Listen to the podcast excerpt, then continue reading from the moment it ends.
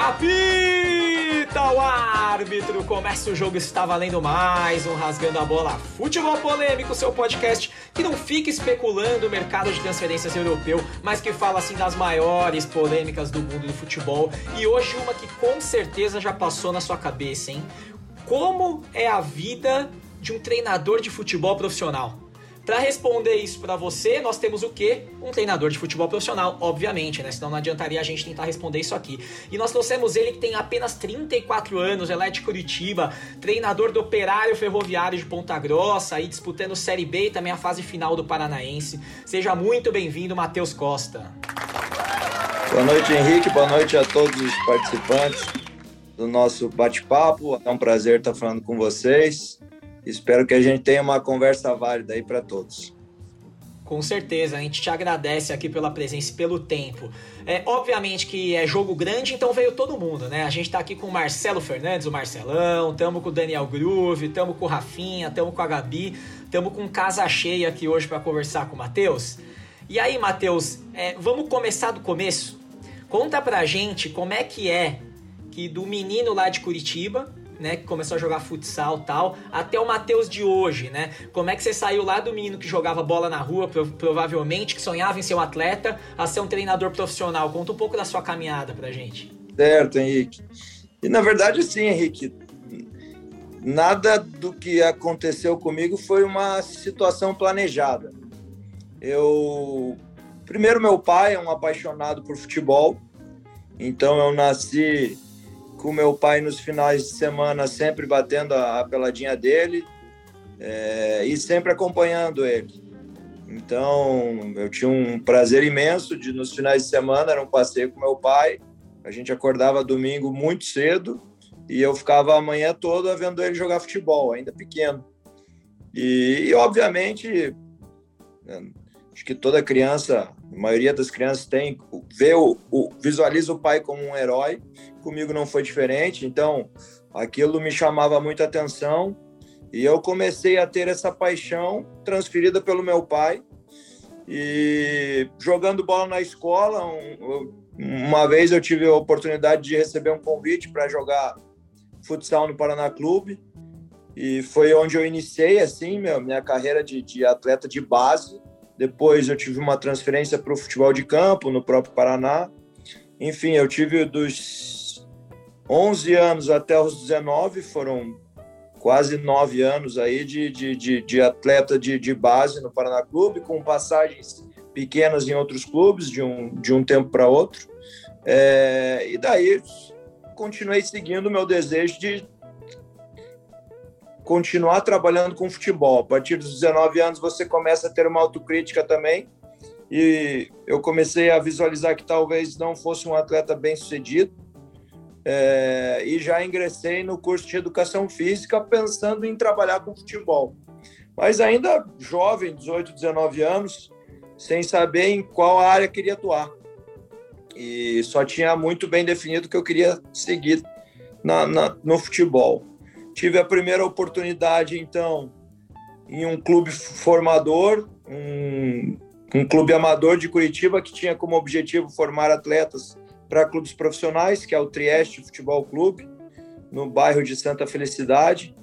É, iniciei lá como treinador das escolinhas de futebol, passei para coordenador de, de, das escolas de futebol. Naquela época, o Trieste tinha em torno de 500 alunos. É, e o, o, clube era dividido em, em escola de futebol e em categoria de base. Chegou um momento que eu passei para o presidente do clube, na época, o meu desejo de trabalhar com formação. Eu visualizava entrar na categoria de base do Trieste. E ele acabou me dando oportunidade para ser o treinador do Sub-11, depois para o Sub-13, daí fui subindo.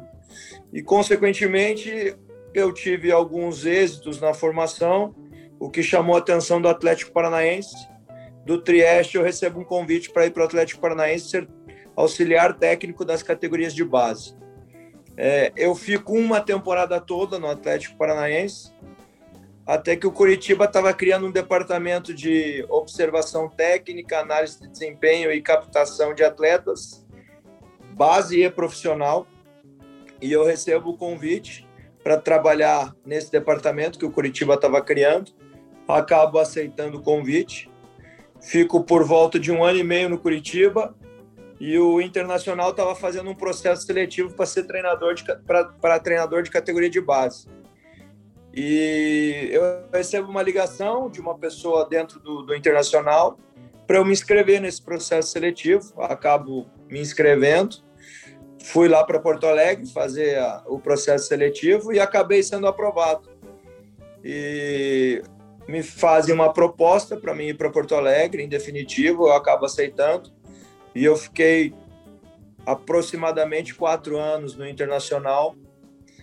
E o, o executivo, na época do Internacional, que era o responsável por esse processo, ele acabou indo para o Fluminense quatro anos depois. E quando ele vai para o Fluminense, ele me convida para mim ser analista de desempenho do Fluminense. Chegando lá, eu conheço o Leverkusen em muito pouco tempo, a gente se deu muito bem e eu saio da área de análise de desempenho para atuar no campo com o Levir. É, e a gente faz praticamente toda a temporada de, de, de, de 16. No término da temporada, eu recebo um convite do Paraná Clube para mim ser auxiliar fixo do profissional do Paraná. E eu acabo aceitando o convite. O Fluminense, naquele momento, troca de gestão, troca o presidente. Então, estava correndo muitas mudanças. Paralelo a isso, eu recebo esse convite do Paraná e acabo aceitando. Até em virtude de ser minha cidade também. Depois de, muito, de um longo tempo, eu retorno para Curitiba. E a gente tem uma temporada em 17 que eu inicio como auxiliar técnico. No meio da temporada, eu recebo o convite para mim ser o treinador efetivo do clube. A gente acaba tendo um êxito durante toda a temporada, praticamente, desde o início do ano até o término do ano, tivemos grandes conquistas, grandes resultados e a gente acaba coroando essa temporada com um acesso. Daí eu saio do Paraná após esse acesso, vou para o Joinville iniciar um trabalho que era um término de catarinense, que o clube não estava indo muito bem, e eu termino o catarinense, inicio a Série C, com pouco tempo de trabalho, eu acabo sendo desligado. Daí eu recebo um convite para mim trabalhar no Curitiba como auxiliar técnico da casa. Acabo aceitando esse trabalho do Curitiba. Retorno para o Curitiba, né? Já tinha trabalhado lá pela minha segunda passagem. E termino essa temporada que iniciei no Joinville. Termino essa temporada no Curitiba e no começo do ano seguinte, após a eliminação do Paraná no Paranaense, eles acabam me convidando para retornar ao Paraná. E a gente faz aquela temporada de 19, e o Paraná com muitos problemas, a gente conquista o sexto lugar da Série B e brigando por mais um acesso. Um trabalho muito bom que a gente conseguiu realizar, apesar de todas as dificuldades. E eu acabo a temporada, eu acabo me desligando, recebo um convite do Confiança. Para mim, era um calendário que o Confiança não tinha há muito tempo, que era a Copa do Nordeste, Série B, que o clube não disputava havia 38 anos, o estadual, e a gente conquista o estadual de forma invicta. Tem a primeira colocação da Copa do Nordeste do, do, do, do Grupo B, que era o nosso grupo, e conquista uma semifinal de Copa do Nordeste, algo inédito, inédito para o clube.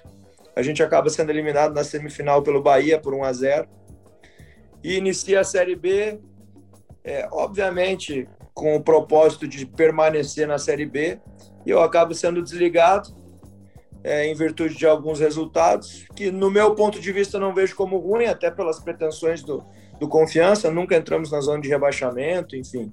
Mas essas são coisas do futebol e a gente tem que entender. E daí eu recebo um convite para ir para o Paysandu, no mesmo dia que eu fui desligado do Confiança, o Paysandu entra em contato comigo, e porém eu fico muito pouco tempo lá, Fiquei 28 dias lá e recebo, quando eu estava no Paysandu, o convite para ir para o Operário. E um clube que sempre estava me chamando muita atenção pelo, pelo trabalho que vinha sendo feito, pela estrutura, pela organização. E infelizmente eu tive que interromper um trabalho no Paysandu para aceitar esse convite no Operário, onde eu me sinto muito feliz e, e muito realizado em estar fazendo parte desse projeto aqui no Operário, encerramos o segundo turno do, da Série B do ano passado com a segunda melhor campanha, iniciamos essa temporada e a gente espera manter essa regularidade durante toda essa temporada. Então, Henrique, não foi nada disso foi planejado. Se você me perguntasse há, há 10 anos atrás o que eu o que eu esperava dos meus 10 próximos anos, com certeza não ia responder isso. As coisas foram acontecendo ao natural e da mesma forma que as coisas foram acontecendo ao natural, não, não procuro planejar nada, procuro viver intensamente o presente e fazer o meu melhor a cada dia. Boa. E posso, já vou. O pessoal aqui, cada um vai fazer uma pergunta, tá? Mas eu queria aproveitar isso porque é, ouvir a sua caminhada é praticamente ouvir a caminhada do que é ser treinador de futebol no Brasil, né? E recentemente o Abel Ferreira falou algo numa entrevista, né? Que deu muito barulho, que ele falou: ser técnico no Brasil é estar à espera de ser demitido. É, é, tem um pouco. Como é que é para um treinador assim? Você fica sempre nessa, porque você fala, pô, às vezes eu. Às vezes tem motivos, mas às vezes nem motivo tem, né? Como é que é ser treinador no Brasil? É, é, é meio louco, né? Quando a gente ouve sua caminhada, dá para perceber isso. Henrique, você tem que estar tá, assim mentalmente muito bem preparado para você ser treinador no Brasil. O Murici Ramalho, eu aprendi uma frase com ele que eu levo muito para minha carreira o, o, o, o, treinador não comemora a vitória, o treinador se sente aliviado depois de uma vitória. É, porque o, o, futebol são 11 contra 11, do outro lado tem os, os mesmos atletas querendo vencer, como a sua equipe quer vencer. Tem um treinador também que com certeza está muito capacitado para chegar onde chegou. Então, são detalhes que às vezes te fazem vencer ou te fazem perder. É, então, às vezes a tua bola pode bater na trave e sair, você fazer uma excelente partida e talvez em um lance você perca o jogo e você sabe que você vai ser crucificado pelo placar. Eu costumo dizer que no Brasil o resultado tem que vir antes do teu trabalho.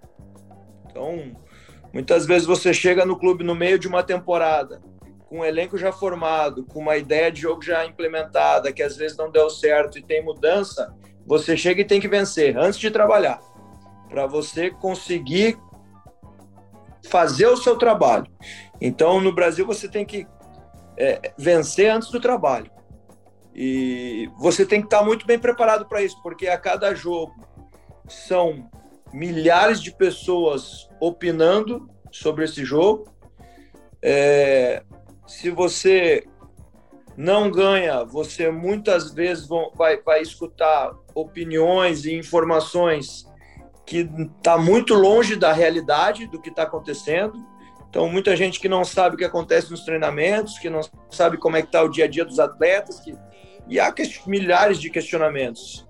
E é uma coisa mais natural do mundo, porque o futebol aqui no Brasil é, uma, um esporte que todo mundo é apaixonado e todo mundo entende um pouco, né? Porque vê aí 10, 15 jogos por mês. Então, às vezes do seu clube, às vezes de outros clubes, então todo mundo entende um pouco de futebol, mas não está inserido no contexto do dia a dia.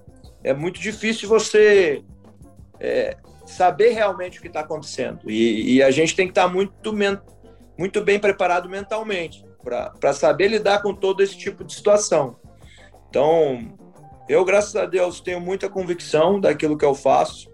É, tem, obviamente, toda uma equipe por trás de mim, que eu escuto muito, que está no dia a dia comigo, compartilhando todas as informações, que entendem a minha ideia de jogo. Então, você tem que estar tá muito bem consigo mesmo para aceitar todas as críticas e até nos momentos bons, Henrique, porque quando você vive um momento bom também, é muito elogio, é muita gente querendo te te bajular e você sabe que a qualquer momento isso pode mudar tudo. Então, tanto na euforia quanto em um momento de crise, você tem que saber estar tá numa linear constante e muito bem preparado para todas as situações que podem acontecer. Perfeito. E aproveitando que você falou em preparo, você falou de preparo mental, o Rafa até tem uma pergunta, né, Rafa, sobre o preparo que tem que ser agora com, com os cursos, né, licenças da CBF, né, Rafinha? Pergunta aí pro Matheus como é que funciona isso. Boa, boa noite, Matheus. É, muito prazer. É, eu queria aproveitar e fazer uma, duas perguntas, vai junto, assim, um pouquinho sobre essa questão do, do preparo mas também falando um pouquinho da sua idade, assim, você é o técnico mais jovem da Série B e da Série A. E eu queria saber o quanto isso é uma questão para você hoje no futebol, se você já sentiu alguma coisa, que por exemplo, ano passado, no campeonato passado, você enfrentou o Felipão pelo Cruzeiro. Como é que é para você estar tá ali vendo o Felipão, um, um, cara consagrado ali de uma outra geração? E aí falando, voltando pro ponto da formação, se você acha que hoje existe um, um certo embate de ideias dessa geração mais nova aí que você representa versus esses, esses caras mais consagrados de outras gerações aí que estão estabelecidos no futebol brasileiro. Certo, Rafa. Boa noite, prazer estar falando com você também. Rafa, primeiro, assim, é, esses caras deixaram um legado para nós imensuráveis, assim. São, são a nossa referência. Tem, por falar do Filipão, campeão do mundo, então, por si só já dispensa comentários isso. É, agora eu vejo mesmo para mim o menos relevante é o fator idade para você ser não só treinador, mas qualquer profissão na vida, você tem que ser estar tá capacitado para fazer uma determinada função. E a mesma coisa acontece com o treinador. Eu já já trabalhei, já tive contato com treinadores jovens aos mais velhos e eu não vejo isso um fator preponderante para definir se seja um bom ou um mau treinador. Né? Então, é... obviamente, muitas pessoas questionam para mim pelo fator da minha idade. Às vezes, eu até, por exemplo, aqui no Operário, tem atletas mais velhos do que eu. E eu nunca tive nenhum tipo de problema com relação a isso, em nenhum clube, é... devido à idade. É... Talvez talvez seja uma, melhor os atletas propriamente responderem do que eu, mas talvez pela forma do meu trabalho, pelo meu dia a dia, eu passei a ganhar um respeito grande com os atletas. Agora, obviamente, não vejo mais, é, diminui ainda mais, talvez, se, se, isso fosse um tipo de problema, porque estou indo para minha quinta Série B em vários clubes diferentes, então Obviamente, o mercado do futebol já me conhece, muitos atletas já me conhecem, e isso vai passando de atleta para atleta, de treinador para treinador, já enfrentei vários. Então, obviamente, agora é, talvez isso me, seja menos relevante ainda. É, enfrentar o Filipão é um privilégio. Claro que para mim é uma, uma, uma, grande honra ter enfrentado ele ano passado, por toda a história, por tudo, por todo o seu currículo. Mas, Rafa, chegando na hora do jogo, você esquece tudo, assim. Você não leva em consideração quem está do outro lado, quem é o treinador, quem é... Você está muito focado aqui na, na, ali naquele momento, naquilo que você quer. Você tem que prestar atenção se realmente está acontecendo aquilo que você planejou, o que o adversário está fazendo para tentar te neutralizar, o que nós estamos fazendo para tentar romper essas barreiras que o adversário está tentando criar. Então você acaba esquecendo todo esse contexto e toda essa importância de quem está lá do outro lado, quem é, e você tem um único foco ali que é realmente o jogo, né? O que está acontecendo no jogo. É, óbvio, antes da partida, depois da partida, você imagina muita coisa, né? Mas durante a partida você realmente esquece tudo e e a atenção passa a ser única e exclusivamente voltada para você procurar vencer, independentemente de quem está do outro lado. Perfeito, perfeito, Matheus. E só, só para tirar a minha dúvida aqui, é, sobre os cursos e licenças que a gente tem hoje é, para um treinador, você já cumpriu esses cursos? Enfim, a gente sabe que a CBF tem alguns, né, até alguns que já são reconhecidos agora fora do país. Como é que funcionou isso contigo? Isso, eu, eu fiz a licença B, fiz a licença A. O ano passado iria encerrar a licença Pro, em virtude da pandemia, foi postergado por mais um ano, que era presencial, e daí, como passou a ser online, eles estenderam por mais um ano. Eu encerro este ano a minha licença Pro, que é o nível máximo da, da, das licenças que tem no, no, no, Brasil, né? Eu faço a da CBF, mas tem a da UEFA, tem a que são todas mesmo padrão, são similares. E a licença Pro te dá, a licença A te dá o direito de você ser treinador profissional no Brasil. A licença Pro, que eu estou encerrando agora, te dá o direito de você ser treinador a nível internacional. Perfeito. Gabi, sua vez, traga sua voz aqui pro papo. Eu sei que você conversou com seus seguidores aí, eles te mandaram pergunta. Divide aí com o Matheus, o que, que você quer saber dele? Então, Matheus, primeiro boa noite. É, eu sou a Gabi e o Rojas falou, como o Henrique falou, né? Eu coloquei no meu, meu Instagram algumas perguntas até pra, pra ver o que o povo queria saber, é, conversando com o técnico e tal. E eu juntei algumas coisinhas, é, um, umas perguntas. Eu vou fazer mais ou menos duas perguntas, mas elas estão bem relacionadas. É, eu queria saber até a gente estava comentando antes de você entrar é, da repercussão da preleção do Silvinho, né? No jogo do Corinthians domingo. Hoje ninguém mais fala. Deu aqui, traz pra mim. Detalhe importante: vamos construir o nosso resultado. Eu esqueci algo aqui. Atrapalha. Não, não, evita. Atrapalha. Ele já sabe. Ajuda nós lá. É mais um detalhe. É mais um detalhe que eu tava esquecendo juntos construir a nossa vitória, o nosso resultado. Somos fortes todos juntos. E, e aí eu tenho essa curiosidade, como que é feita essa pré-eleção pré-jogos, se você faz mesmo, se você gosta de fazer. E uma das coisas que muitas pessoas perguntaram no, nas redes sociais é basicamente como que é trabalhado o psicológico dos jogadores, da comissão, até por toda a pressão que tem. E, e juntando um pouco nisso daí também, trazendo a parte da pandemia. Porque eu fui ao estádio na semana passada, no São Paulo e Palmeiras, tanto no Allianz quanto no Morumbi, e eu senti uma diferença absurda, né? De não ter torcida, de conseguir ouvir o que os jogadores falavam, até às vezes o Abel falava alguma coisa, dava para ouvir, o Crespo também. Então, como é que é essa motivação para os jogadores? O que, que vocês é, sentem ali, como é que, que mudou e hum, até em questão de motivação mesmo para eles, né? Porque a torcida, para mim, que tava ali, fez muita diferença. Imagina para vocês que estão ali dentro do campo. Certo, Gabi. Boa noite.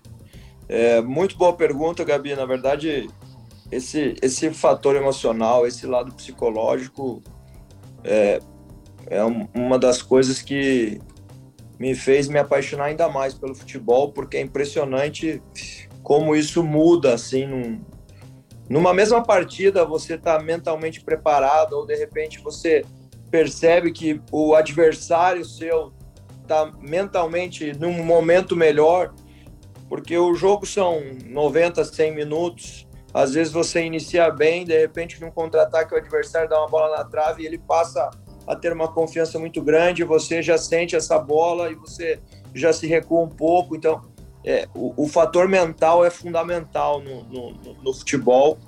É, é, e assim, é muito relacionado ao esporte também. Vários livros que eu leio, que eu não só relacionado ao futebol, eu, eu, eu, eu vi uma série agora de, de, de, de uma menina de jogo de xadrez que como o fator mental também no xadrez influencia. Então, isso é um fator que, que para mim é, sem dúvida alguma, é um fator fundamental para você ser vitorioso, você ter esse espírito vencedor, essa, coletivamente você ser vencedor, isso te traz coisas muito significativas para o jogo.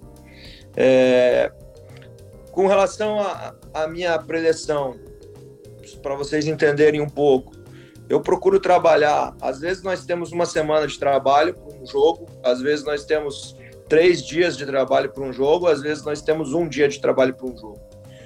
E esse dia eu procuro passar para os meus atletas realmente o que a gente vai buscar no jogo.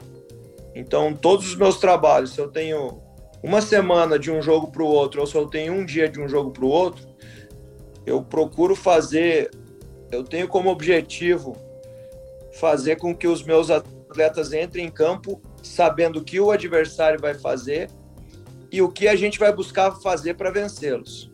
Então, isso tem que estar tá bem claro nos meus treinamentos. Na minha preleção daí, eu relembro aquilo que a gente fez, para a gente procurar fazer no jogo.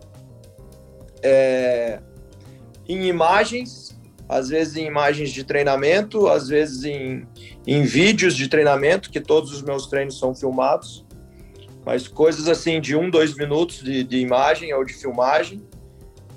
E relembro as situações de posicionamento nosso de bola parada, do momento sem bola e do momento com bola. Então, basicamente é isso, é, é relembrar aquilo que a gente fez para a gente aplicar no jogo.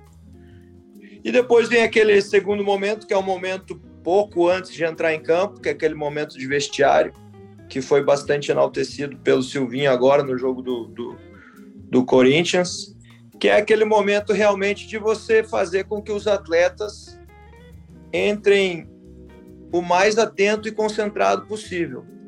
Porque às vezes é, os jogos são definidos em pequenos detalhes, e o que vai definir esse detalhe a seu favor ou contra vai ser o teu nível de concentração. Então, eu já ganhei nessa temporada jogos que, em uma cobrança de lateral rápida, por exemplo, que num pequeno momento o adversário virou de costas para a bola, uma bola que era, que era lateral nosso e nós cobramos rápido. E nessa cobrança de lateral que o adversário virou de costas, nós tivemos espaço para atacar e fizemos o gol.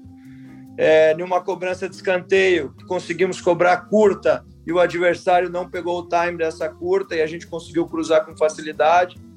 Então, e eu procuro passar isso, mostrar isso para os meus atletas, como o nível de concentração influencia uma vitória ou não. É...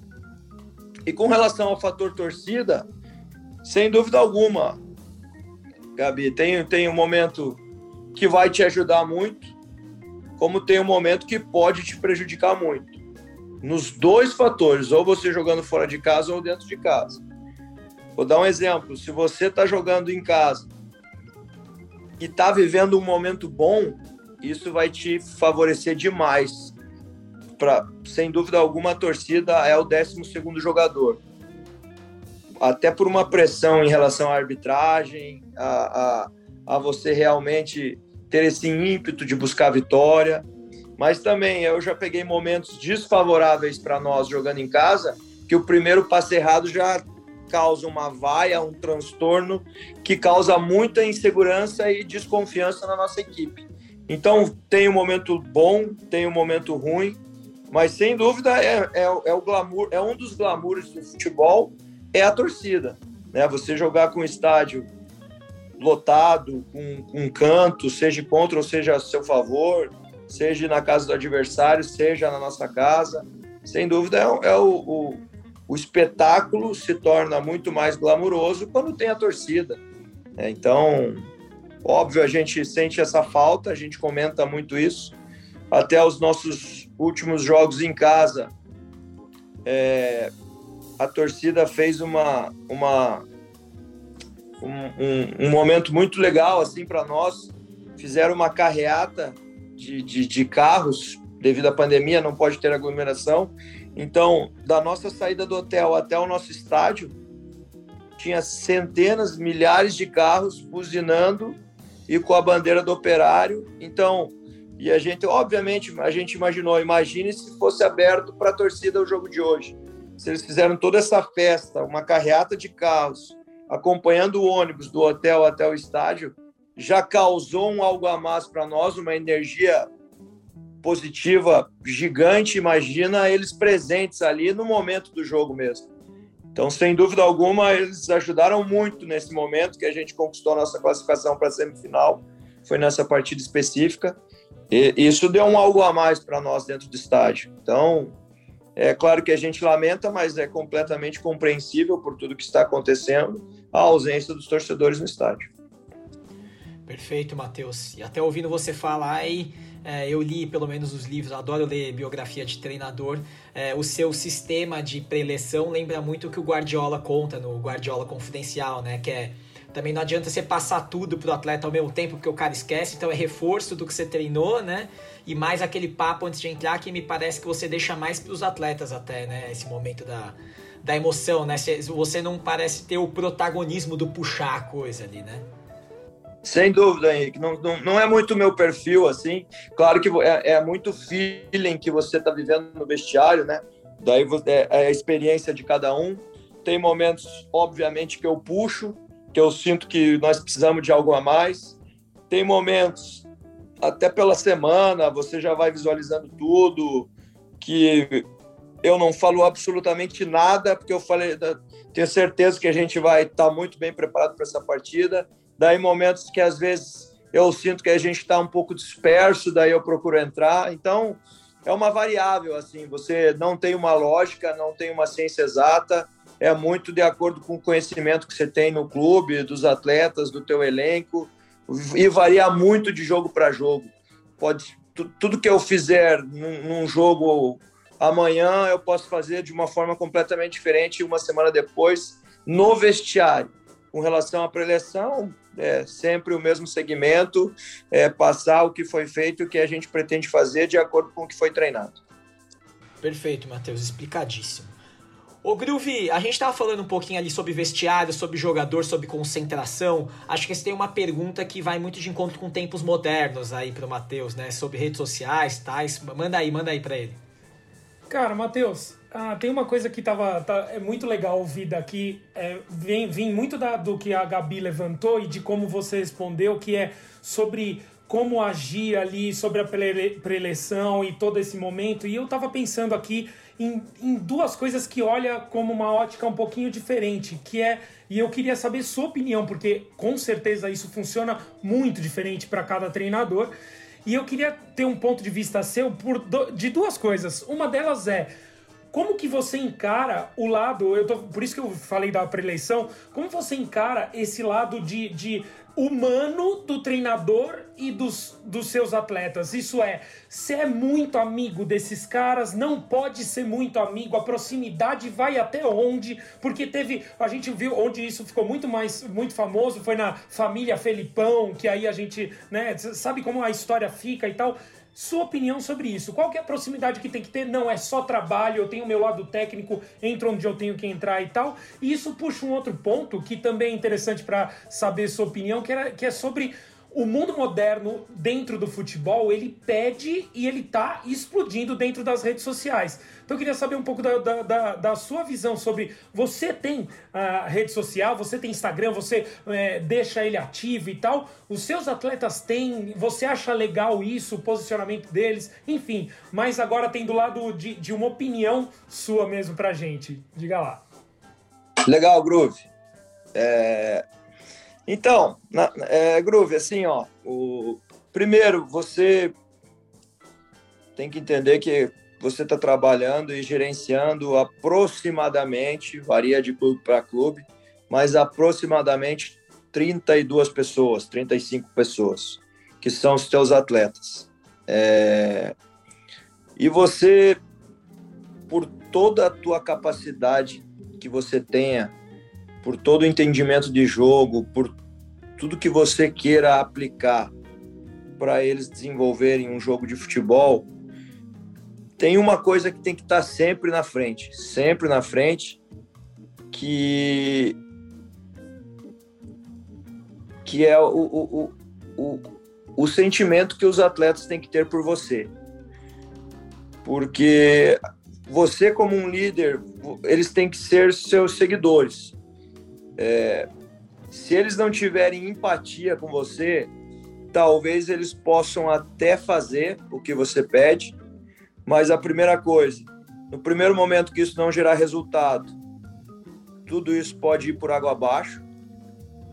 E, e você tem que, tem que tentar. É, é um questionamento mu muito bom isso, porque eu eu, particularmente, trabalho com, com, com, Eu procuro criar esse ambiente familiar, mas como todo ambiente familiar vai ter controvérsias, vai ter questionamentos, e você, em alguns momentos, tem que mostrar a tua autoridade, mas não mostrar autoridade, cada um mostra de um jeito. É, só que os atletas têm que, têm que olhar para você como uma referência, para realmente eles eles comprarem essa ideia e, acima de tudo, tá acreditando no que tá, no, no que estão fazendo. Porque o, o, o, jogo, às vezes, nem sempre vai dar o resultado que você espera, até porque do outro lado tem pessoas também buscando resultado. E isso é o mais difícil, talvez, do torcedor entender, porque muito se olha somente para si. Então, se você não ganha uma partida, o treinador escalou mal, o jogador é ruim, mas pouco se olha para o seu adversário, que às vezes você tem que entender que ele foi melhor que você. É, ou nem isso, às vezes você foi melhor que ele, mas eles foram mais felizes. É, então, você tem, você lidar com 35 pessoas, acima de tudo, você tem que ter um respeito por essas 35 pessoas, independentemente se eles concordam ou não, porque são 35 pessoas pensantes, é, mas eles têm que ter uma empatia por você para conseguir produzir isso a longo prazo. Então, eu, graças a Deus, assim, Groove, os meus trabalhos têm sido a longo prazo, no futebol, né? É óbvio. Você trabalhar seis, sete, oito meses no mesmo clube, você está tendo um trabalho a longo prazo. É, até a média de troca de treinadores no Brasil é de três a quatro meses. Então, toda vez que eu passo desse prazo, eu estou acima da média, já me sinto muito feliz. E é muito pelos teus atletas, assim, vai se basear muito se eles estão acreditando em você ou não, se eles compraram a ideia mesmo ou não. Então, você é uma referência, é um líder e eles são seus seguidores e não tem que ser na base da, da, da autoridade, tem que ser na base do entendimento e, e, e realmente um ambiente familiar, talvez, como você mencionou, eles visualizando você como uma referência e acreditando naquilo que está sendo passado, independentemente do resultado. Acho que isso tem que ficar, tem que ser o mais claro possível. E essa, eu sou um cara muito aberto, essa troca de ideias é muito importante, mas é claro, vai muito de acordo com a minha convicção.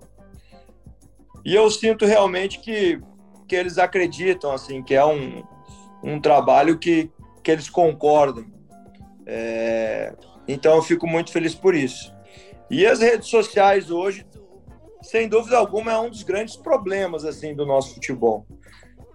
Muito é, pelas gestões dos clubes de futebol, porque as pessoas que mandam no futebol, elas se baseiam muito no, no que as redes sociais falam, no que é, de repente a imprensa fala, e até para eles ficarem bem com esse mundo.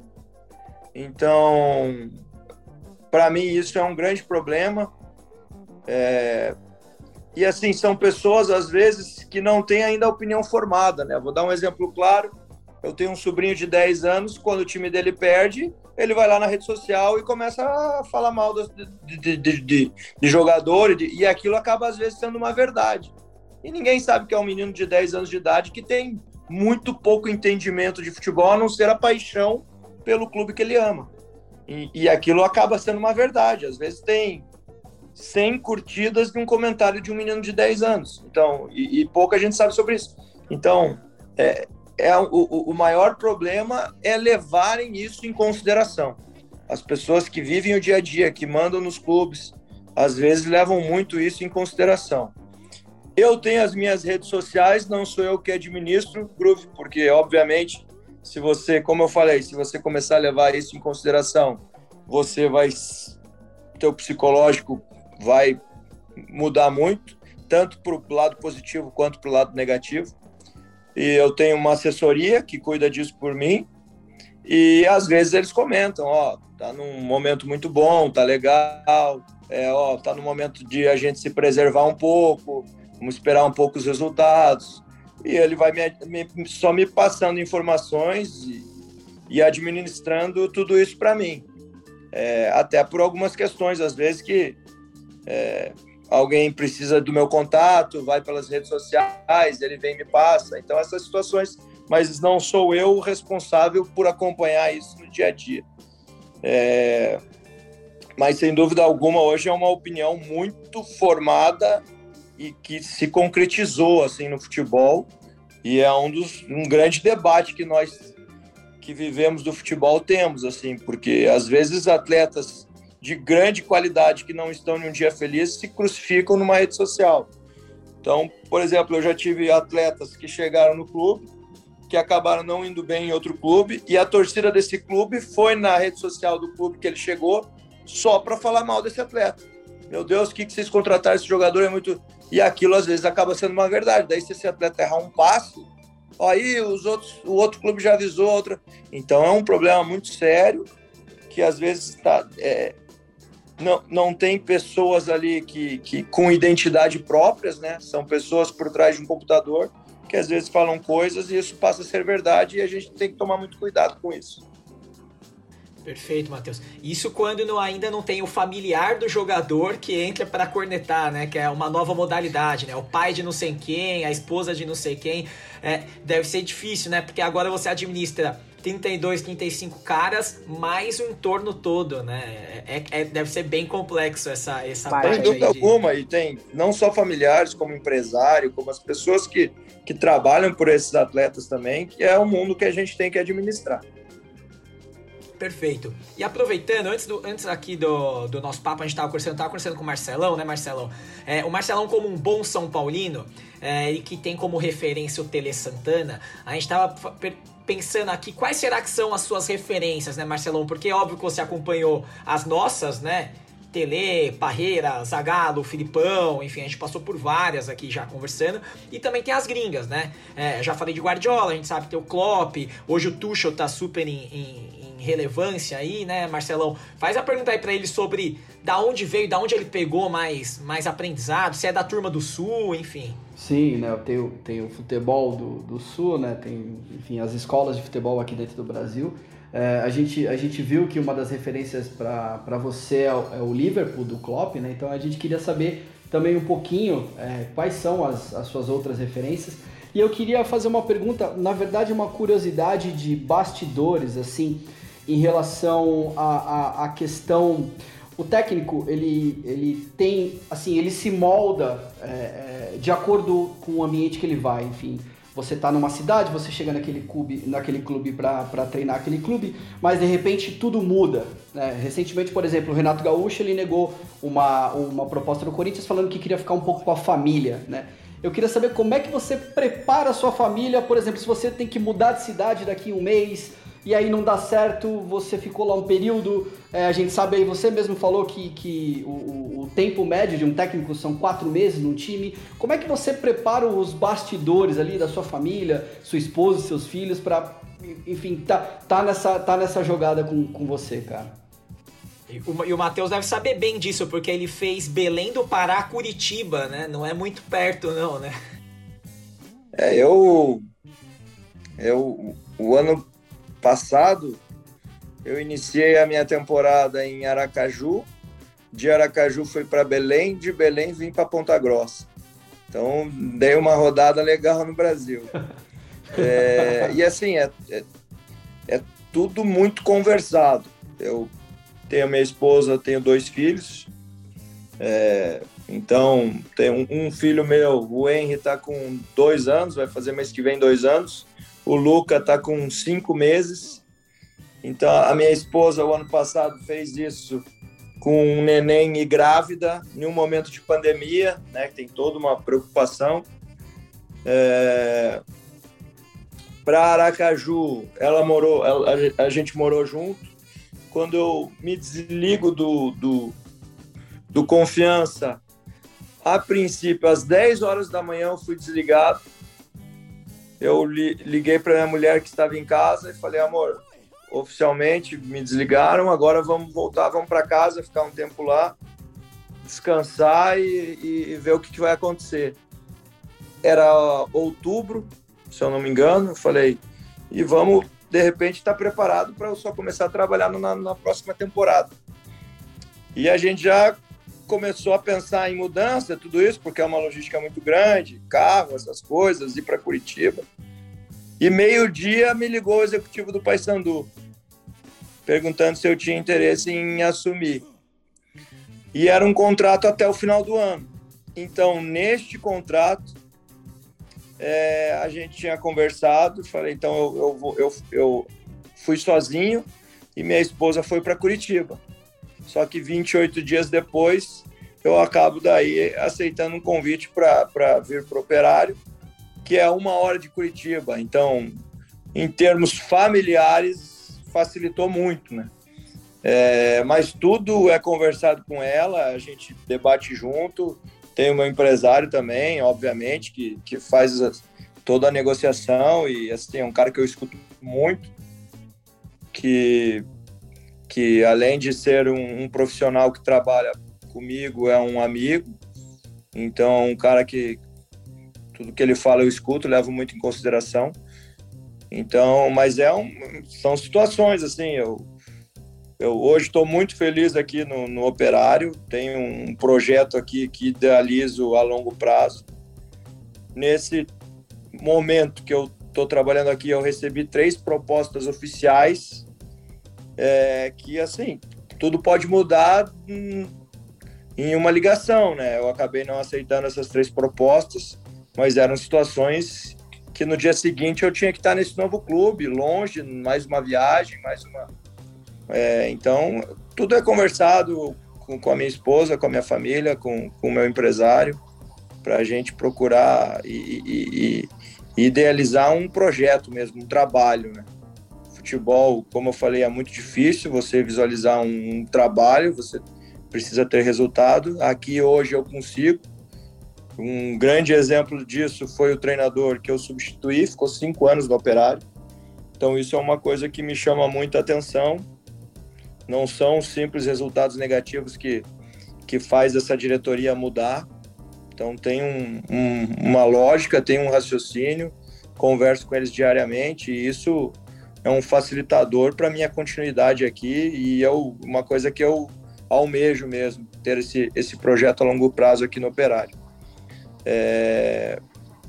E com relação, desculpa, a outra pergunta sobre referências que você, que você traz com você, outros treinadores. Certo, eu tive a oportunidade de acompanhar alguns trabalhos já. É, então, aquele tricampeonato brasileiro no, no São Paulo, eu acompanhei uma pré-temporada com o Murici. É, eu acompanhei já um trabalho do Fernando Diniz, sem dúvida alguma é uma das minhas referências. Eu fui auxiliar do Leverkusen. O que eu aprendi de gestão com esse cara aí, é, para mim, foi um doutorado. É, eu fiz estágio no Atlético de Madrid com o Simeone e aspectos defensivos é uma das grandes referências minhas. Para mim, o Klopp hoje é um treinador extremamente moderno, que ele sabe o que faz em todos os momentos do jogo se é uma partida que ele quer se defender, ele se defende muito bem. Se ele quer jogar em contra-ataque, ele contra-ataca muito bem. Se ele quiser ter a posse, ele tem a posse muito bem. Então eu vejo ele muito moderno para todos os momentos do jogo. O Guardiola é uma referência que, sem dúvida alguma, acho que nós nem precisamos comentar. Daí tem treinadores, óbvio, mais antigos. O Tele, como foi mencionado, que ele fez com o Brasil, com o São Paulo. O até hoje mesmo, eu estava falando do Ricardo Lavolpe, treinador da seleção do México de 94, que é uma das referências do Guardiola, que criou a saída de três com um goleiro, que a gente, em alguns momentos, tem feito isso aqui também e tem gerado um resultado muito positivo, chamado atenção. Então, tem muitas referências. Eu, Alex Ferguson, todo o tempo que ele ficou em um grandioso clube, o Carlo Ancelotti, o, a criação dele do 4-3-2-1. Então, tem muitas situações. Você vai. Antônio Conte, linha de cinco, o trabalho que ele fez. Então, tem, tem muitos treinadores assim que são referências que, que, que, que eu procuro sempre estar acompanhando, sendo sempre estar aprendendo com eles treinadores brasileiros também, que eu já tive a oportunidade de conversar com muitos. Hoje se criou esse paradigma né, de treinadores estrangeiros para resolucionar os problemas aqui no Brasil, e são coisas muito mais abrangentes. Temos os excelentes treinadores aqui. Então, e estou falando isso porque eu já acompanhei de treinadores lá fora também, já acompanhei os treinadores daqui. Então são contextos completamente diferentes, né? Você está trabalhando na Europa, é outra cultura, é outra linha de raciocínio, é, é, é muito mais racional. Aqui no Brasil é muito passional.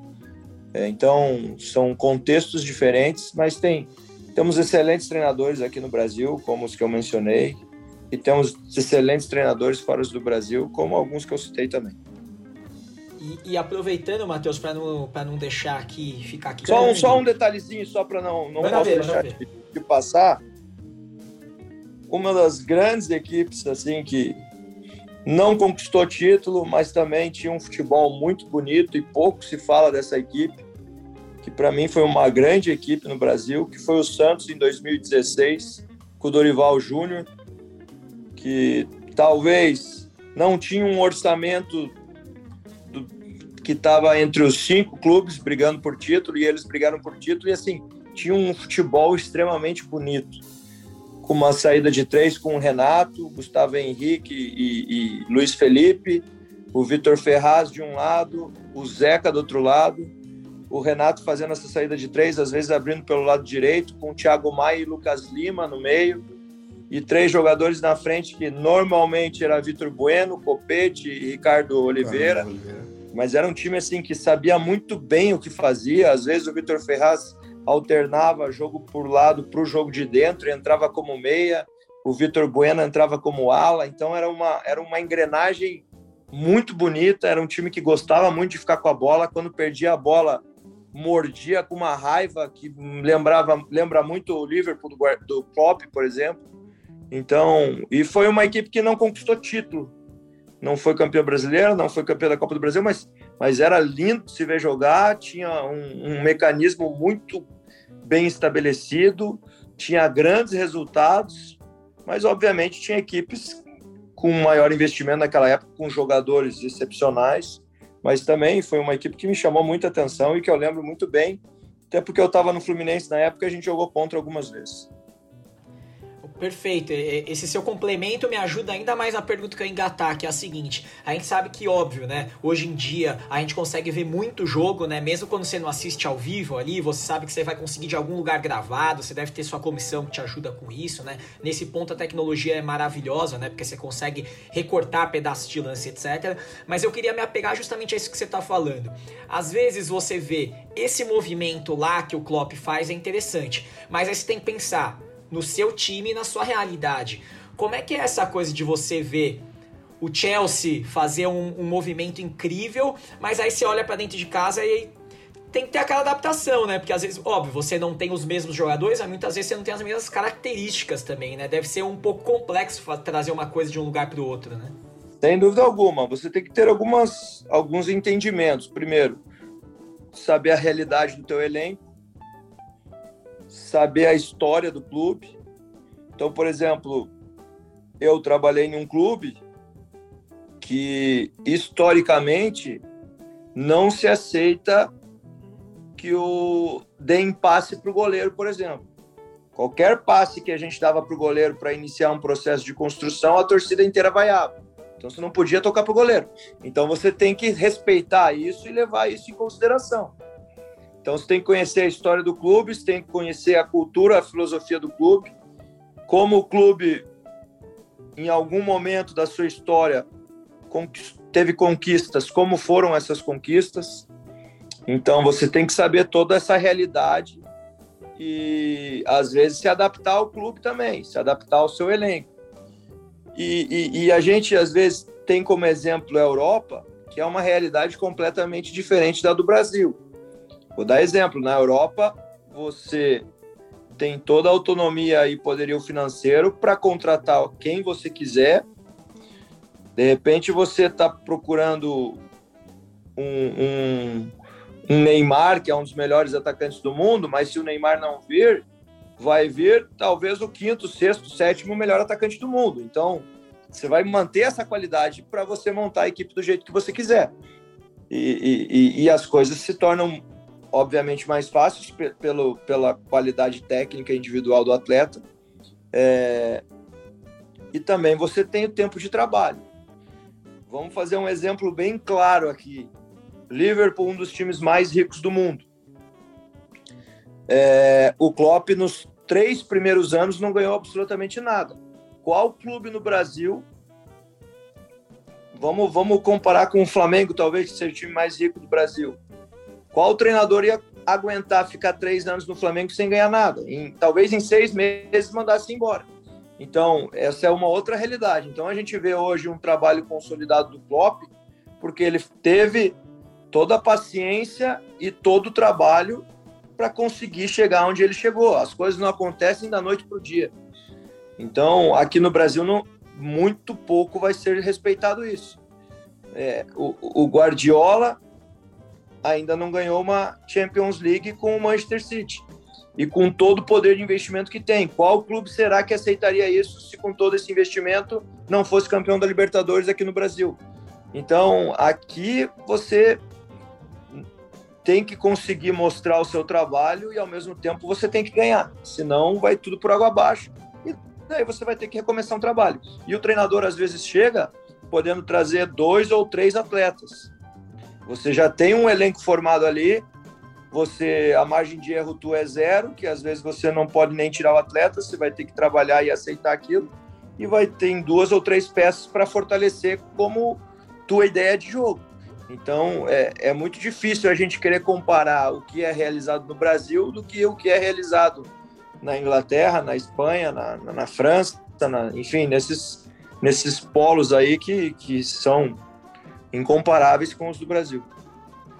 Perfeito, até te ouvindo falar agora eu lembrei do Wenger, que foi outro técnico que ficou anos né, ali no Arsenal, que ele falava, ó, toda temporada que acaba, eu tento tocar 30% do elenco. É, aqui é outra coisa, né? Às vezes você consegue segurar 30% do elenco, né? Acho que ainda mais trabalhando em equipes é, menores ou com menos poderio econômico como, como é o seu histórico recente, né? É, Muitas vezes, como é que você faz isso assim? Acaba o campeonato, por exemplo, você foi bem cooperado ano passado, já chove proposta, e aí? Você tem que remontar seu time a cada 3, 4 meses ali, né? É, sem dúvida, porque se você vai muito bem, chove proposta, como você mesmo falou, e se você foi, foi mal, é exigido uma mudança no teu elenco. Então você não, não tem como para onde fugir, mais ou menos. É, uma realidade nossa aqui. Hoje, o Operário, na Série B, é uma referência de, investimento, assim, porque o Operário, obviamente, não é um, um, orçamento milionário, porém, o clube cumpre com o que se promete. Então, isso chama atenção também do mercado dos atletas na Série B. Hoje, o Operário é um clube que os atletas olham com carinho para vir. Quando a gente acabou e faz a segunda melhor campanha do segundo turno, é o vice-líder do segundo turno da Série B, eu me reuni com a diretoria e falei: nosso primeiro grande objetivo é manter esse elenco, porque já provou que nós somos capazes de fazer uma boa Série B. E a gente conseguiu isso. Obviamente, uns atletas foram mais valorizados, a gente perdeu alguns que é natural, mas a nossa base de sucesso do término da temporada foi mantida e a gente conseguiu trazer uns reforços pontuais. Isso fez com que a gente iniciasse a temporada conforme havíamos planejado. Foi a melhor campanha da história do Operário no Campeonato Paranaense, da, na fase de classificação. Então, o Operário acabou a fase de classificação com 23 pontos em primeiro lugar, com, os me com o melhor ataque, com a melhor defesa vencendo os três clubes da capital, Atlético, Curitiba e o Paraná. Nunca o Operário tinha conseguido vencer os três da capital numa mesma competição. Nunca havia acabado com 23 pontos em 109 anos de história. Então, isso mostra também que é um trabalho do clube. Foi um planejamento, mantivemos o elenco, óbvio, a base, né? Alguns perdemos, natural. Reforçamos com alguns atletas específicos para fortalecer e agregar o grupo e conseguimos, ao mesmo tempo de tudo isso, continuar mantendo o resultado. E, e agora tem o grande objetivo do clube, que é buscar essa Série B, que, sem dúvida alguma, é a mais difícil de todas que já existiram. E a gente sabe dessa responsabilidade de, de fazer uma boa campanha, obviamente, em um primeiro objetivo, sem correr riscos, né, porque a gente sabe do nível de competitividade e a gente tem um objetivo bem claro, que é buscar esses 45 pontos e depois ver onde nós podemos chegar. Perfeito, perfeito. Ó, já estamos alugando você bastante tempo. Eu queria ver se a Gabi aí, o Rafa, o Groove, se alguém tem mais alguma última pergunta aí pra gente liberar o Matheus pra ele conseguir dormir, senão ele não consegue nem dar treino amanhã aqui, que a gente tá alugando, rapaz. Queria fazer uma rapidinha, Matheus. É... O que, que você achou da regra sobre a questão da troca de técnicos agora no campeonato? Se você acha isso bom, ruim? Assim, é, eu não acho ruim. Mas eu, sinceramente, eu tenho que acreditar para ver se vai mudar ou não. Porque no, no, primeiro jogo da Série A já teve mudança de treinador. E então hoje tem muitos artifícios para você burlar essa regra.